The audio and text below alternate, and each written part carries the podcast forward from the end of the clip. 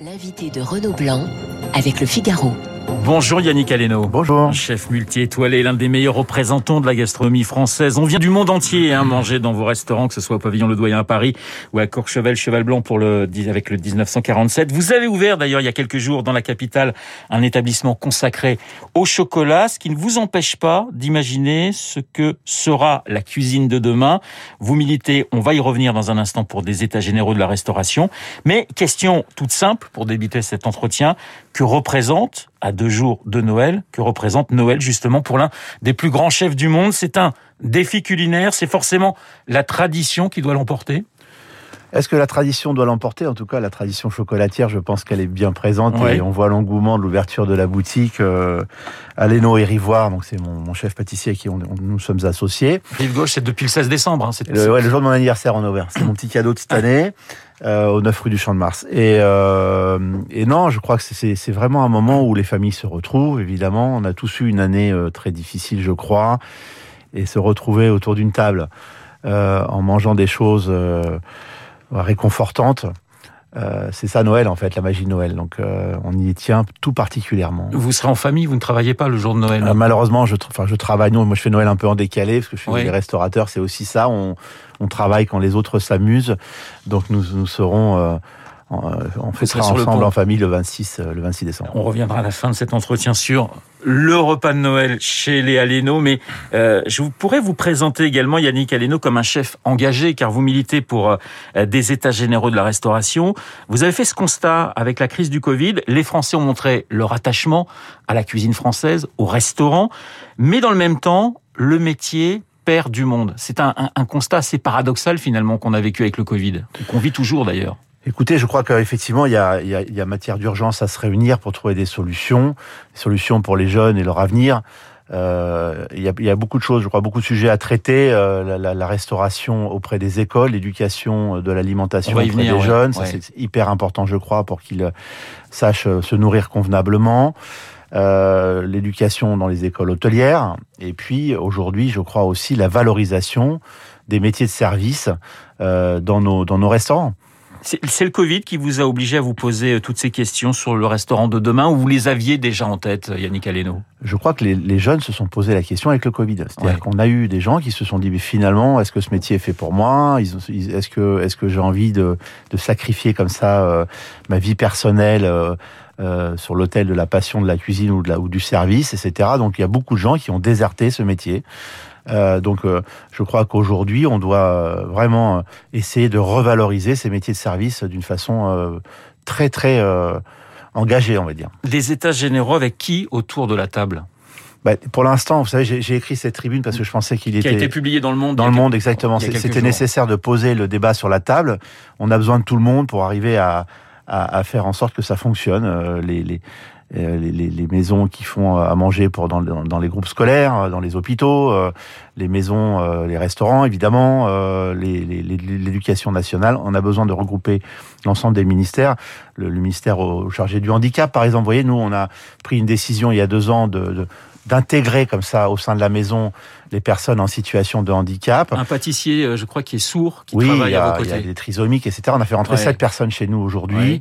Euh, D'ailleurs, je voudrais remercier la ministre déléguée, Madame Cluzel, qui nous a beaucoup aidé dans ces démarches et puis euh, nos, nos, rassurances, parce que c'est inquiétant aussi de recevoir des gens euh, euh avec ces différences. Euh, et aujourd'hui, je suis très content de l'avoir fait. Je pense que l'ensemble des restaurateurs doit s'engager aussi vers ces causes-là pour que tout le monde s'intègre dans ce métier. J'ai lu une interview de vous où vous disiez justement en parlant de ce, ce pâtissier que ça a changé.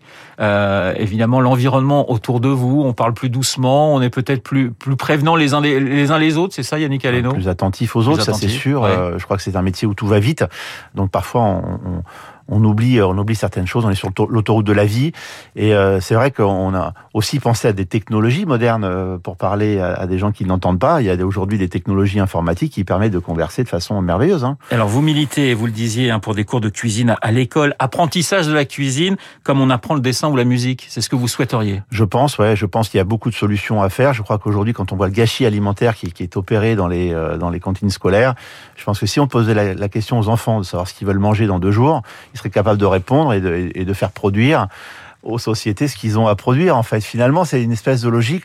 On a lancé euh, un service de conciergerie de table au restaurant 3 étoiles. On, on parle au client avant qu'il arrive. Oui, c'est vous anticiper là, finalement le, génial. Le, le, désir du client avant qu'il arrive. On dit qu'il y a des tensions en cuisine, mais les tensions, il faut les régler. Euh, il faut, il faut, faut, s'intéresser à la cause. Euh, quand vous êtes sous, sous le feu d'un service, ça s'appelait un coup de feu euh, où vous avez 45 personnes qui arrivent au restaurant au même moment, qui ont faim, etc., qui ont des commandes diverses et variées, etc., forcément, ça, ça, ça, ça, donne un flux de, de commandes énorme. Et en cuisine, bah, ça s'agite évidemment, et puis ça peut des fois partir et déraper. Donc euh, il faut s'intéresser à ça. Et quand vous avez votre feuille de route écrite avec le client, bah, vous avez un, un, un calme qui, qui, qui, commence à s'installer, une, une, une décontraction de cuisine, et finalement, euh, une évolution du service qui est, qui est remarquable. Donc il faut qu'on réfléchisse à tous ces points ensemble. Vous êtes aussi très sensible à la parité homme-femme. Quand on parle cuisine française, eh on pense à Anne-Sophie Pic, à, à, Hélène Darroze, mais on s'aperçoit qu'aujourd'hui, on a à peu près 14%, je crois, de, de jeunes filles qui sortent des, des, des, écoles de restauration. Alors ce qui est, ce qui est paradoxal, parce que j'ai fait des études, j'ai demandé dans les écoles hôtelières, il y a plus de 60% de jeunes femmes qui rentrent dans ce métier, on les retrouve plus chez nous. Alors moi je pensais à ça et puis je me suis dit finalement, alors je parle, je parle évidemment dans les dans les dans les métropoles. Hein, je me suis dit finalement il y a un vrai problème de sécurité euh, auprès de la, jeune population. Pourquoi? Parce que ce sont des gens qui n'ont pas des salaires mirobolants, qui prennent le métro très tardivement parce que le service on le fait le, soir. Et je pense que la sécurité est un des problèmes, la sécurité du logement est un des problèmes euh, fondamentaux pour l'accès-site, j'irais au savoir-faire d'un 3 étoiles. Un 3 étoiles, c'est comme jouer au football. Hein. Euh, il faut aller sur le terrain et puis s'entraîner avec les meilleurs. Donc, et, les, les, les, les, trois étoiles aujourd'hui ne sont ouverts que le soir, quasiment. Donc, je me, en réfléchissant à ça, je me suis dit, pourquoi on ne remettrait pas, par exemple, c'est un exemple, le pourcentage au service? On est capable de payer grâce à nos téléphones 30% de plus pour acheter un sandwich sur Internet et, et nourrir euh, et nourrir finalement les euh, euh, comment s'appelle les, les, gens qui font ces, ces sites Internet. Moi, je me dis, est-ce qu'on est capable, on serait pas capable de demander un certain pourcentage qui est directement lié on avait le 15% service dans le temps, aux gens du service. Admettons, moi, sur le chiffre d'affaires que je fais à l'année, j'ai calculé, si on, on, on, distribue cet argent entre zéro pour le patron, zéro pour l'État, qu'on soit d'accord, non chargé, au personnel, nous aurions finalement l'occasion, chez moi, hein, j'entends, mhm. de donner 800 euros net à tout le monde, du plongeur au maître d'hôtel. Donc vous imaginez bien qu'avec cette somme-là, on pourra se loger à côté, euh, ou en tout cas avoir une meilleure vie. Euh, auprès des jeunes populations. Je pense que ça, ce sont des, sujets qu'il faut mettre sur la table et de voir si on peut y arriver. De, de parce qu'on dit oui, l'augmentation des salaires, mais à un moment donné, les entreprises sont tellement acculées de charges que ça ne résoudra pas le problème. Et je, salue les syndicats qui ont obtenu les 5% d'augmentation du SMIC, mais ça ne suffit pas. Et je pense que c'est une solution euh, de, faire contribuer euh, euh, les gens à faire en sorte que notre jeune génération soit rémunérée au, niveau de la peine. Vous êtes sensible, Yannick Aleno, également aux questions d'écologie, de gaspille. Vous, vous, vous, en avez parlé, d'environnement. C'est très important pour cette, la cuisine de demain, d'aujourd'hui et de demain. Bah évidemment, je veux dire, la conciergerie de table, on est un, on est parfait exemple si on ne produit que ce que l'on consomme. Euh, y a, y a, enfin, encore une fois, il y a, y a des choses logiques euh, à opérer. On, on, a, on a inventé les fruits confits sans sucre même dans les technologies, on peut avancer. Et euh, aujourd'hui, le fruit confit, plus personne n'en mange. Je crois que le volume, le volume euh, annuel euh, en France frise les 60 tonnes. C'est pas grand-chose, hein, ouais. parce que c'est trop sucré, parce que les gens veulent plus en manger, parce que c'est pas bon pour la santé. Donc, euh, trouvons des solutions aussi techniques et, et culinaires pour pour parler d'écologie. Le confit, le dernier traité a été écrit par Nostradamus en 1553 donc euh, le, le confit est une solution écologique. On ramasse les fruits l'été, on leur fait un traitement euh, de conservatif sans sucre et on les consomme l'hiver sans énergie. Il y a ce, ce, ce, débat autour du foie gras. Alors, on, on l'a régulièrement. On a vu certaines municipalités euh, écologistes refuser maintenant de servir le foie gras dans, dans leur réception. Est-ce que pour vous, c'est euh, prendre le problème à l'envers? C'est, qu'est-ce que vous en pensez vous, Yannick Aleno, sur cette question du, du foie gras et du bien-être animal d'une façon générale? Ben voilà, c'est ce que j'allais mettre sur la table, c'est le bien-être animal qui, ouais. est, qui, est, important dans le temps. On avait la notion de sacrifice pour pour, pour se nourrir.